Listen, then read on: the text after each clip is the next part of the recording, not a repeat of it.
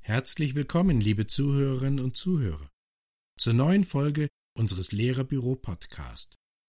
Unser Thema heute Fünf Tipps für einen entspannten Start ins neue Schuljahr. Wie bereitet man sich als Lehrkraft am besten auf das neue Schuljahr vor? Diese Frage bewegt nicht nur Berufseinsteiger in den letzten Tagen der großen Ferien beziehungsweise in den ersten Wochen im neuen Schuljahr. Auch für viele erfahrene Pädagogen ist das der ideale Zeitpunkt, um Abläufe und Gewohnheiten zu überdenken und diejenigen zu verändern, die im vergangenen Schuljahr Nervenkraft und Zeit gekostet haben. Doch womit fängt man dabei am besten an? Zum Beispiel mit der Lektüre von Beiträgen in Lehrerblogs, denn die zeigen zweierlei.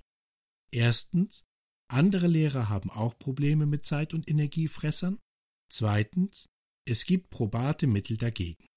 Fünf Tipps aus lehrreichen Blogs bringt der folgende Beitrag für Sie auf den Punkt. Tipp 1. Die Ferien sind zum Erholen da. Mit den großen Ferien ist das bei Lehrerbloggerin Frau Freitag so eine Sache. In den ersten Tagen ereilt sie regelmäßig die Feriendepression und sie denkt wehmütig darüber nach, was ihre SchülerInnen wohl gerade so machen. Kurz vor Schulanfang mischt sich bei ihr dann Vorfreude mit extremer Unlust. Und während sie früher noch vor Schulbeginn mehrfach versucht hatte, das gesamte Halbjahr zu planen, geht sie heute, erfahren und abgebrüht, nachmittags baden und abends ins Kino. Und so lautet auch ihr Tipp für alle Junglehrer. Die beste Vorbereitung auf ein neues Schuljahr ist und bleibt die Erholung. Ein wenig schlechte Laune am letzten Ferientag, Schwierigkeiten beim Aufstehen am ersten Schultag und spätestens Mittwoch seid ihr wieder voll drin und dann läuft das schon irgendwie. So Frau Freitag. Doch wie erholen sich Lehrkräfte am besten? Urlaubsforscher raten zu einem Mix aus Sightseeing und Siesta. Unser Gehirn regeneriert sich nämlich im Urlaub besonders effektiv, wenn wir Müßiggang mit neuen Eindrücken verbinden. Dazu muss man übrigens nicht unbedingt verreisen. Distanz zum Arbeitsalltag schafft man auch durch einen untypischen Tagesablauf oder durch Ablenkung mit Tätigkeiten, die mit der Schule nichts, aber auch gar nichts zu tun haben. Tipp 2. Reine Urlaubszeit und Vorbereitungszeit klar trennen. Streng genommen sind ja Ferien für LehrerInnen keine reine Urlaubszeit. In vielen Bundesländern, etwa in NRW oder in Berlin, haben Lehrkräfte einen Urlaubsanspruch von 30 Tagen. Referendare sogar nur von 27 Tagen. In der letzten Ferienwoche vor Schuljahresbeginn fallen zahlreiche organisatorische Aufgaben an, damit der Unterricht dann unverzüglich starten kann. Hinzu kommen Nachprüfungen, Konferenzen und so weiter. In der Regel wissen Sie bereits vor Ferienbeginn, wofür Sie zuständig sind. Wenn nicht, fragen Sie am besten rechtzeitig nach. Anschließend schätzen Sie ab, wie viel Zeit Sie für Ihre eigenen schulischen Belange brauchen zum Beispiel für das Ordnen ihrer Schulsachen, für ihre Halbjahresplanung, für die Unterrichtsvorbereitung der ersten Tage, für die erforderlichen Erkundigungen und den Umzug bei einem Wechsel an eine neue Schule und so weiter. Dann notieren Sie Termine und To-Dos in Ihrem Kalender. Jetzt sehen Sie klar, wann es wieder losgeht und genießen Ihren Urlaub entspannt bis zum letzten Tag. Tipp 3. Vorausschauend planen. Wie verhindern Sie, dass Sie vom Schuljahr und seinen Terminen überrascht werden? Hierzu gibt Daniela im Lehrerblog Lehrermomente gezielte Tipps. Sie beginnt zunächst mit einer groben Unterrichtsplanung, die nicht länger als eine DIN A4-Seite sein sollte. Hier unterteilt sie ihre Themen in große und kleine Einheiten, noch ohne genaue Stundenzahlen und Lernziele. Lediglich die drei bis vier wichtigsten Grobziele, die die Schüler unbedingt erreichen müssen, schreibt sie auf.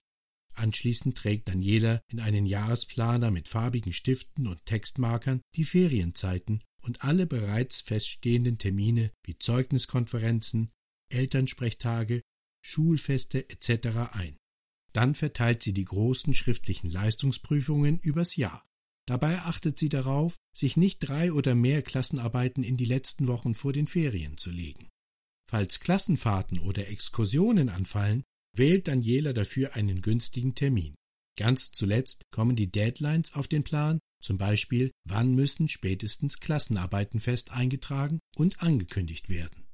Klar, dass schulische Termine auch mit den privaten abgeglichen werden sollten. Das trägt zu einer guten Work-Life-Balance bei. Praktische und auch schöne Schuljahresplaner können Sie online bestellen www.lehrerwelt.de. Hier finden Sie auch eine Vielzahl an Unterrichtshelfern, die Ihnen die Vorbereitung fürs Schuljahr erleichtern. Und das Gute für Lehrerbüromitglieder, Sie erhalten ausgewählte Angebote der Lehrerwelt zu Vorzugspreisen. Tipp 4. Ein Ordnungssystem entwickeln. Wenn im Verlauf des Schuljahres der Stresspegel steigt, wächst oft auch das Chaos. Es sei denn, Sie haben sich bereits im Vorfeld über ein Ordnungssystem Gedanken gemacht, das Ihnen den Kopf und auch den Schreibtisch frei hält. Lehrer Bob Blume stellt in seinem Blog sein genial einfaches, analoges Drei-Wege-System vor. Erstens, alles, was er in der nächsten Woche braucht, legt er in seine Gliederungsmappe. Auf den Reitern stehen zum Beispiel seine verschiedenen Klassen mit Fächern, ein Griff und er hat Stundenentwürfe, Info- und Arbeitsblätter parat. Zweitens. Das Gliederungssystem der Wochenmappe findet sich eins zu eins in seinem Hängeregister wieder, so dass er innerhalb von einer Minute nicht mehr benötigte Unterlagen umschichten kann und die Wochenmappe wieder frei ist. Drittens ist ein Schuljahresabschnitt wieder vorbei, wandert alles in seine Ordner, die nicht nach Schuljahren, sondern nach Material- und Methodenart angelegt sind. Auch digital affine Lehrkräfte bekommen in dem hier verlinkten Blogartikel gute Anregungen. So sammelt Bob Blume etwa seine Tafelbilder systematisch mit Evernote. Und OneNote erlaubt ihm, sämtliche Informationen zu speichern und vernetzt abzurufen. Zum Beispiel bei einer Exkursion nach München Reisetickets, Infos über die Stadt oder Arbeitsmaterialien für die Schüler. Tipp 5. Checkliste zum Schuljahresbeginn nutzen. Wer an eine neue Schule wechselt, hat zu Beginn des Schuljahres ein besonders großes Arbeits- und Informationspensum zu bewältigen. Wie Sie dabei systematisch vorgehen, zeigt die Checkliste vom Blogger Andreas Kalt. Dort sehen Sie mit einem Blick, was Sie wann klären bzw. tun sollten. Vor Schuljahresbeginn checken Sie zum Beispiel Lehr- und Stoffverteilungspläne, machen sich ein Bild von den verwendeten Schulbüchern und den ergänzenden Unterrichtswerken und Medien. Wo finden Sie im Schulgebäude Kopierer, Räume etc.? Wo ist Ihr Platz im Lehrerzimmer? Welcher Schlüssel passt wo? Brauchen Sie eine Kopierkarte? Wie werden Vertretungen gehandhabt? Welche Hausaufgabenregelungen gibt es? Was ist im Umgang mit Schülerinnen und Schülern zu beachten? Ab wann werden SchülerInnen gesiezt? Bis ins kleinste Detail sind die wirklich wichtigen Fragen berücksichtigt. Das gilt auch für die To-Dos in der ersten Schulwoche. Bücher ausgeben, Klassenlisten führen, den Schülern Noten geben und Gewichtung transparent machen, Hinweise auf Pünktlichkeit, Handys, Rauchen, Mützen geben und vieles mehr. Sie sehen auf Ihrer Liste mit einem Blick, woran Sie in der ersten Schulwoche denken sollten und wirken sicher und strukturiert. Und wenn nicht alles gleich auf Anhieb klappt, ist das auch kein Beinbruch. Sie wollen ja ganz entspannt bleiben. Schreiben Sie einfach in Ihren Schuljahresplaner, was Sie im nächsten Schuljahr anders oder besser machen möchten. Gute Vorsätze können doch auch motivieren. Vielen Dank fürs Zuhören. Wenn Sie diesen Beitrag noch einmal in Ruhe nachlesen wollen, gehen Sie auf www.lehrerbüro.de. Der Originaltext enthält zudem noch viele weiterführende Links zur Vertiefung des Inhalts. Weitere Ratgeberartikel zum Themenfeld Organisation und Selbstmanagement und Arbeitshilfen und Unterrichtsmaterialien rund um den Schulstart finden Sie ebenfalls im Lehrerbüro. Das war Lehrerbüro Podcast mit Peter Kühn und einem Text von Martina Nikrawiec.